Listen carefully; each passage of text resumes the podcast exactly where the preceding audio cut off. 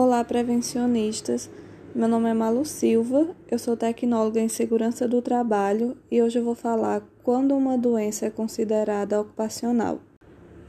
Existem algumas perguntas a serem feitas antes de um caso e que, se na sua maioria for respondida positivamente, aponta para a existência de nexo causal entre doença e trabalho. Algumas dessas perguntas são: no caso da natureza da exposição, o agente patológico pode ser identificado pela história ou pelas informações colhidas no local de trabalho, ou então pelas pessoas familiarizadas com o local de trabalho do trabalhador. No caso da especificidade da relação causal e a força da associação causal, o agente biológico ou fator de risco pode causar significativamente os fatores causais da doença. O trabalho é considerado uma causa necessária. O trabalho é um fator de risco contributivo da doença da etiologia multicausal. O trabalho é o fator desencadeante ou agravante da doença pré-existente.